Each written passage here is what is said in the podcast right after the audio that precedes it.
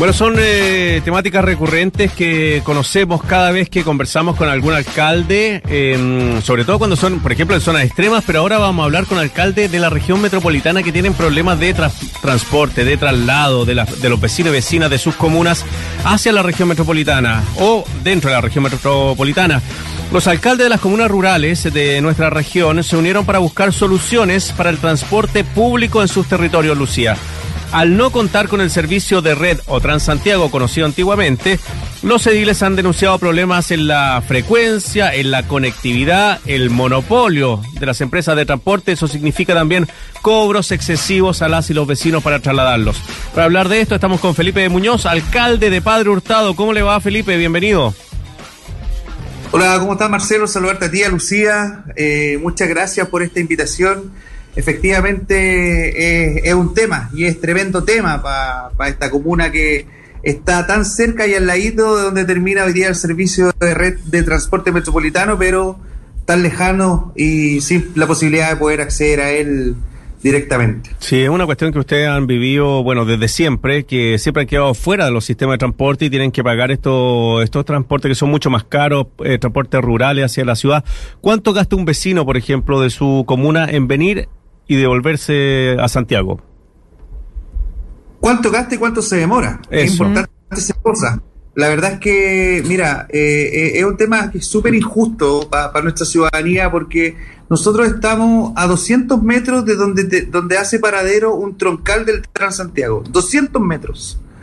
Y no tenemos acceso como común a ello. Entonces, eh, hoy día el costo de un, de un bus interurbano bordea entre los 900 y los 1000 pesos para llegar a Estación Central y ahí eh, nuestras vecinas y vecinos lo que tienen que hacer es el metro, ¿cierto? Con su tarjeta VIP. Entonces el, el, gasto es alrededor de entre casi 4 mil pesos y de vuelta todos los días. Mm. Que, eh, eso, eso sí es que no tienen que tomar otro tipo de locomoción.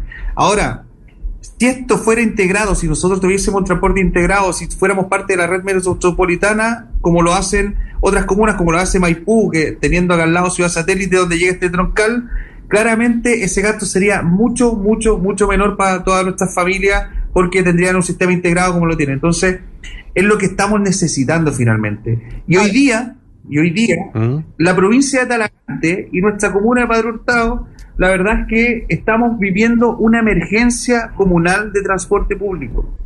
Lo hemos definido así, en conjunto con los demás alcaldes, por lo mismo, porque hoy día nos, estamos dando abasto. Las líneas hoy día que tienen un monopolio prácticamente de los servicios interurbanos, Bupesa, Trapesan, ¿cierto? La flota de la verdad es que nos están dando abasto para la cantidad de demanda que hay. Nosotros eh, eh, estamos trabajando, hemos trabajado con ellos en poder ver la posibilidad de generar variantes, por ejemplo, hacia la Plaza Maipú, que está más cercana que el Metro Cerrillo, que es el metro que tenemos más Pero la verdad es que se hace bastante difícil, pues ellos apelan a que no tienen conductores, que no tienen máquinas. El decreto 212 al que se acogen no da garantía de frecuencia, sino que más bien establece una hora de inicio y una hora de término.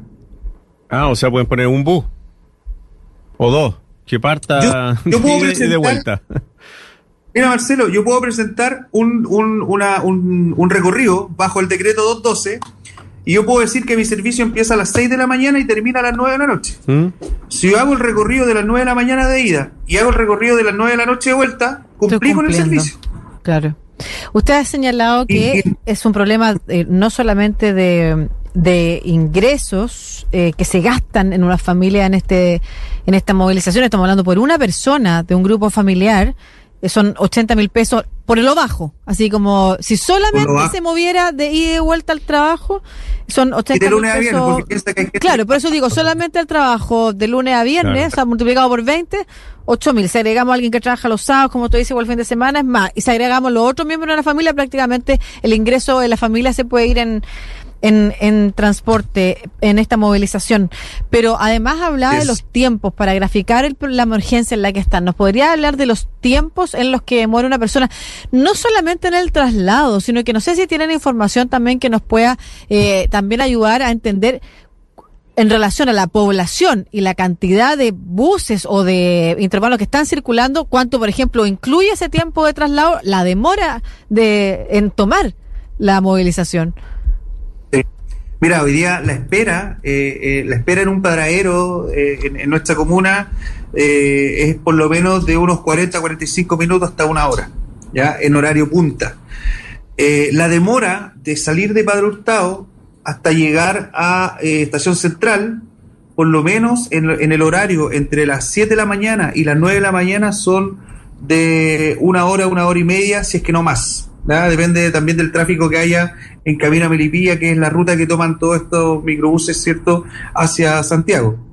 Eh, y la verdad es que hoy día, en una reunión que nosotros tuvimos con el subsecretario, a comentar eso un poquito más adelante, eh, la verdad es que ellos no, no dieron a entender de que las líneas están funcionando a menos del 70% de la capacidad que tenían inscrita el 2020 que después de dos años de pandemia, cuando estamos volviendo, ahora en marzo, ¿cierto? Que, que se volvió, entre comillas, esta pseudo normalidad, ellos están con el 70% de la capacidad que tenían en el 2020, o sea, hace dos años atrás, mm.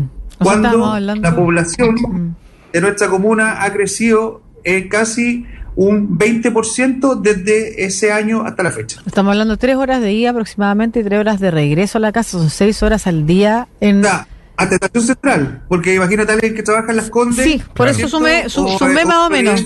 Sumé, sumé eso. Son dos horas, son dos horas, dos horas y media de, de ida, dos horas, dos horas y media central, son entre promedio, claro. claro, promedio entre cuatro a cinco horas que se pierden diariamente en el transporte público y eso claramente calidad de vida de las personas. Felipe, por supuesto. ¿Usted cree que si es que el Transantiago, eh, Transantiago o Red llegara a Padre Hurtado sería más expedito? Porque finalmente se están tomando el camino a Melipilla, que es un camino que ya sabemos que está en crisis diariamente.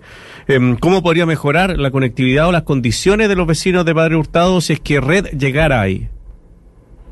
Mira, hay tres, hay tres aristas que, nosotros conversamos, como le decíamos ayer, como te comentaba ayer con el ministro. Creo que la primera es que tengamos un transporte integrado a la red metropolitana, lo que va a permitir quizás mm, una, una demora menor en el tiempo, si es que la frecuencia, porque la red tiene frecuencias que se, se fiscalizan y si no cumplen, se multan, porque son, servicios eh, subsidiados.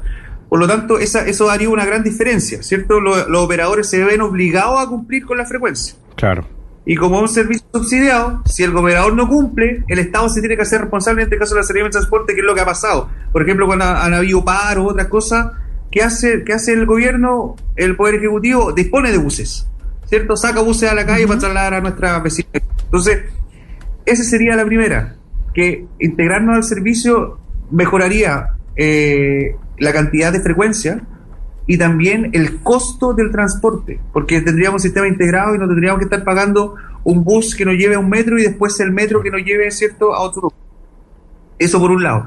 Lo segundo, aquí hay un trabajo que hacer también en torno a lo que es vialidad, ¿cierto? Que eh, interviene el MOP en ese sentido. ¿Por qué? Porque tenemos que hacer un despeje de vías. Nosotros, camino a Melipilla, eh, eh, desde Cerrillo, hacia después después de el enlace con el con Américo Vespucio tiene vía exclusiva. Pero ah. acá no entonces nuestros buses transitan por donde transitan toda la cantidad de vehículos. Y como hay poca poca oferta de, de transporte público la, la, en la plaza la cantidad de vehículos ha aumentado. Todos sabemos que hoy día cuánto cuesta comprarse un vehículo y cómo ha aumentado las ventas de los vehículos cierto en los últimos dos años de pandemia. Entonces mm. eh, la verdad es que la, la, la, única vía de acceso, las dos vías de acceso que tenemos, que es Camino a Melipilla, Autopista del Sonda, colapsado. Por lo tanto, habría que hacer un trabajo ahí con el MOB también. Mm. Y lo tercero es que una solución que estamos esperando los padres hortaínos y padres hortaínas hace muchos, muchos, muchos años, yo por lo menos que he vivido toda mi vida en esta comuna, es el Melitre en Lucía. Mm. Exactamente. Nosotros hoy día necesitamos que, bueno, si hay algo que uno tiene que reconocer que se hizo en el gobierno anterior es que le dieron prioridad a este proyecto que venía hace mucho tiempo. Mm. Hoy día se está trabajando, mm. pero es un proyecto que va a tener, va a tener su, su, que tiene un plazo de ejecución para comenzar eh, la operación por lo menos unos cinco años más. Claro, y, ahí qué hacemos en esos cinco años? Sí, pero ahí claro, se, le va, a aliviar el bolsillo y se le va a aliviar también el tiempo de traslado. Ahí van a ser 20 minutos, 30 minutos el tiempo de traslado el tiempo de traslado de Padre Hurtado a Estación Central con el Meli Tren van a ser 20 minutos, 25 minutos. O sea, es una tremenda mejora en la calidad de vida. Yo voy a tener tres horas más, o mis vecinos van a tener tres horas más para estar con su familia, para compartir con su hijo, para dormir bien. Mira que es injusto para la mm. gente, y a mí me pasaba también en mis tiempos, que es injusto para los estudiantes, por ejemplo, hoy día, que duerman menos que sus compañeros y tengan que rendir igual en la universidad. Claro. Claro. ¿Te fijas? Entonces, ¿A qué apelamos? ¿Y qué es lo que estamos exigiendo? ¿Qué es lo que necesita nuestra ciudadanía? Es que hoy día el Ejecutivo se haga cargo de un problema que es del Ejecutivo. Claro. Nosotros los alcaldes incluso eh, hoy día estamos haciéndonos cargo de esto. Yo dispuse, así como lo hizo Talagante también en otras comunas, dispusimos de dos buses y esta próxima semana esperamos tener un tercero que salga del sector rural para los estudiantes de nuestra comuna, que los acerque a un metro. Vamos a trabajar, estamos trabajando en eso. Ya hay dos buses que salen todos los días a las 6, un cuarto de la mañana, trasladando casi 120 estudiantes todos los días. ¿Qué logramos con esto? Sacamos un poquito de gente, estudiantes de las micro, y, ¿cierto?, descongestionamos un poco el sistema. Pero esa no es responsabilidad de los alcaldes. Mm. Esa responsabilidad, la responsabilidad del transporte público es del Estado. De hecho, afortunadamente, eh, para, para, para, lo que usted está pretendiendo, el ministro actual de Transporte es un ministro bastante eh, alineado con, con la idea de fortalecer el transporte público y la movilidad sustentable. O sea, eh, probablemente de las últimas prioridades, independiente de que sea una urgencia, sea mejorar las condiciones para los vehículos particulares, porque eso lo que hace es que se siga aumentando el, la compra, la adquisición de vehículos y se siguen saturando igual las vías y, finalmente no se conduce nunca a una solución mediante esa propuesta. Esto podría significar entonces quizás un incentivo adicional para que se apresurara eh, la concreción del proyecto del Melitren súper favorable y probablemente la más favorable de todas las soluciones. Pero ¿qué le ha dicho él también? Porque esto nos contó que ha conversado con, el ministerio eh, sobre esto. tuvimos, tuvimos, reunión, tuvimos reunión ayer, Lucía, eh, y mira, te voy a comentar una anécdota antes, cuando eh, al empezar la reunión, una de las cosas que nos mencionaba el ministro es precisamente lo que tú estabas comentando de que él tiene cierto una, una cierta fijación y su sello es el transporte público porque toda su vida él se ha movido en transporte público. Mm, qué importante eso, ¿eh? qué diferencia hace. Sí, pero, pero, pero, pero ojo, ¿y qué diferencia hay con qué transporte público? Claro. Porque el ministro se mueve en metro. Mm. O en él sale de su casa, tiene un metro. Sí, pues. Y sale de su casa y hay una red de ciclovía. Claro. Porque estamos hablando de que, de, de, de, que, de que él se mueve en Providencia, se mueve en Las Condes, se mueve en Santiago Centro, donde existe esta conectividad. Yo lo invité antes de que empezara la reunión, cuando él mencionó eso, que era su sello, le dije, lo, lo interrumpí, le dije, entonces, ministro, lo que quiero hacer es invitarlo a que conozca el transporte de Padre Hurtado y que un día tome, ¿cierto?, se pare a las 6, 7 de la mañana e intente trasladarse en transporte público desde Padre Hurtado hasta la moneda. Vamos a ver cómo le va. Ahí, ¿Cuánto se demora la gente en fila ahí, eh, alcalde, me imagino, para tomar estos buses? lo que mencionaba al principio, entre 40 45 minutos hasta una hora. el problema no es ahora, el problema, el problema es claro, el solo esperando. El problema no es ahora, el problema es cuando empiecen los fríos, el problema es cuando empiece la lluvia. Porque si bien nosotros tenemos una red de paraderos, los paraderos aguantan a 20 personas todas apretadas. Mm. Pero son más de 40 en algunos paraderos, 50 las personas que están esperando.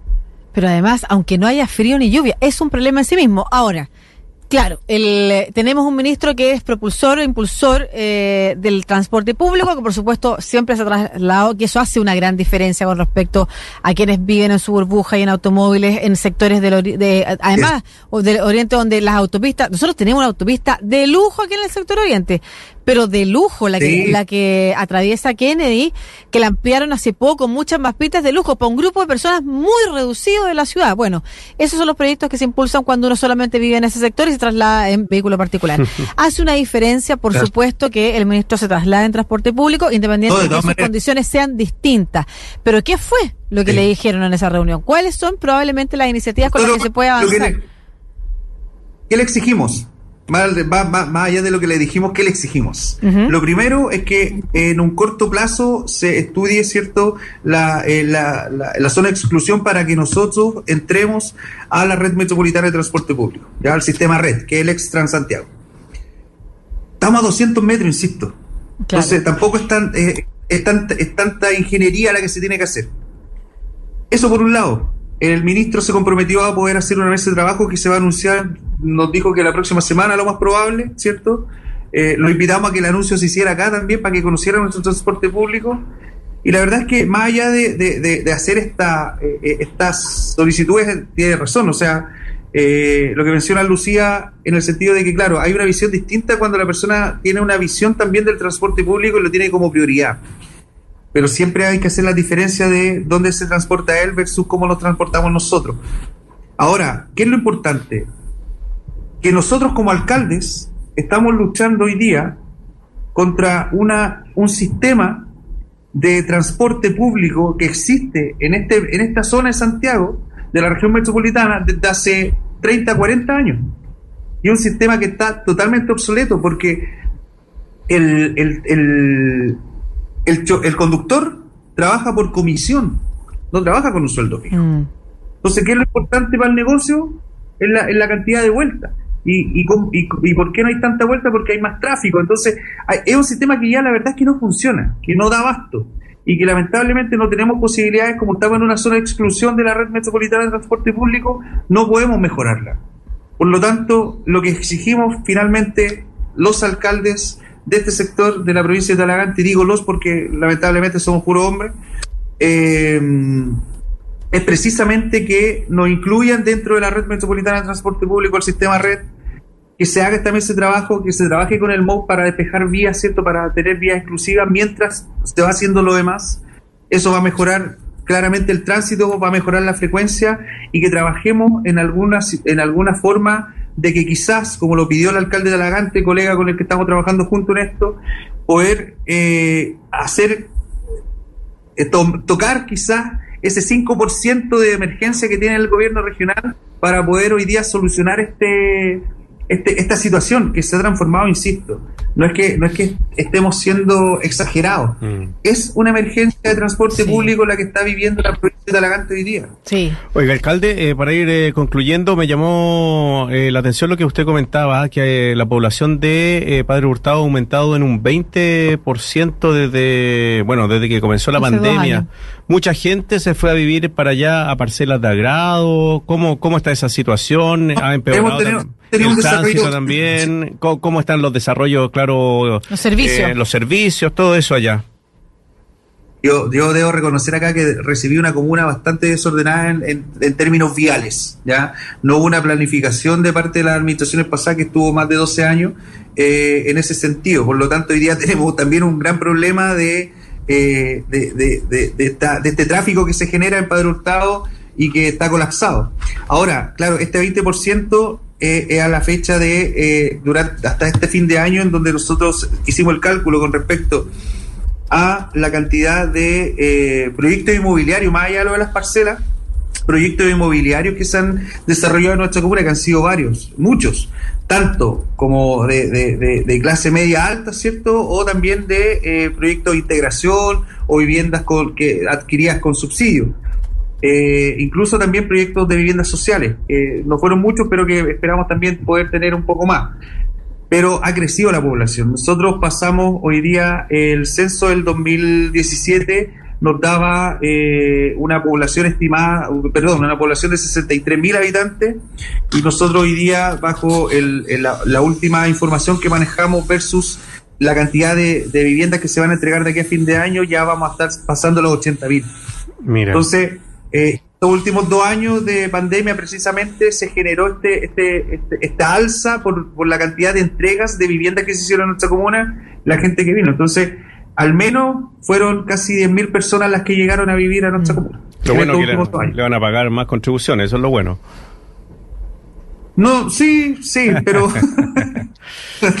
sí. Eh, eh, pero, pero, pero en definitiva, mira, el, eh, insisto, aquí el tema es que nosotros lo que estamos hoy día rescatamos, ¿cierto? que el ministro no haya recibido de verdad, es probable. Esperamos que se concrete esta mesa de trabajo, esperamos soluciones prontas también, ¿cierto? Y un trabajo de verdad futuro para que nos incluyan en la red, que es lo que estamos exigiendo finalmente.